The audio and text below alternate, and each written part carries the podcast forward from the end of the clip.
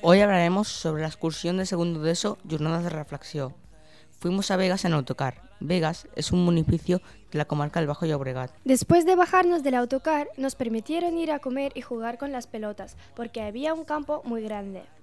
Más tarde hicimos los grupos y cada grupo se fue con su profesor que le tocó para hacer las reflexiones y actividades. Así hicimos cinco actividades de diferentes tipos, para conocer un poco más de nosotros mismos. Las actividades que habían eran la pirámide positiva. En silencio teníamos que reflexionar sobre alguien con las características que pedían en cada cuadrado de la pirámide.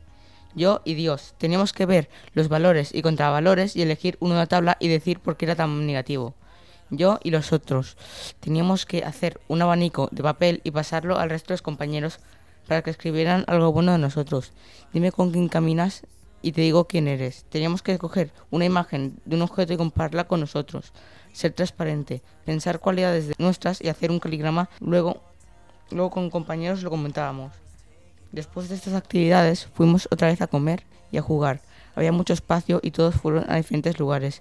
Volvimos en autocar al colegio y después nos fuimos a casa. Así fue, fue nuestra excursión. Esperamos que os haya gustado. Gracias por vuestra atención. Adiós.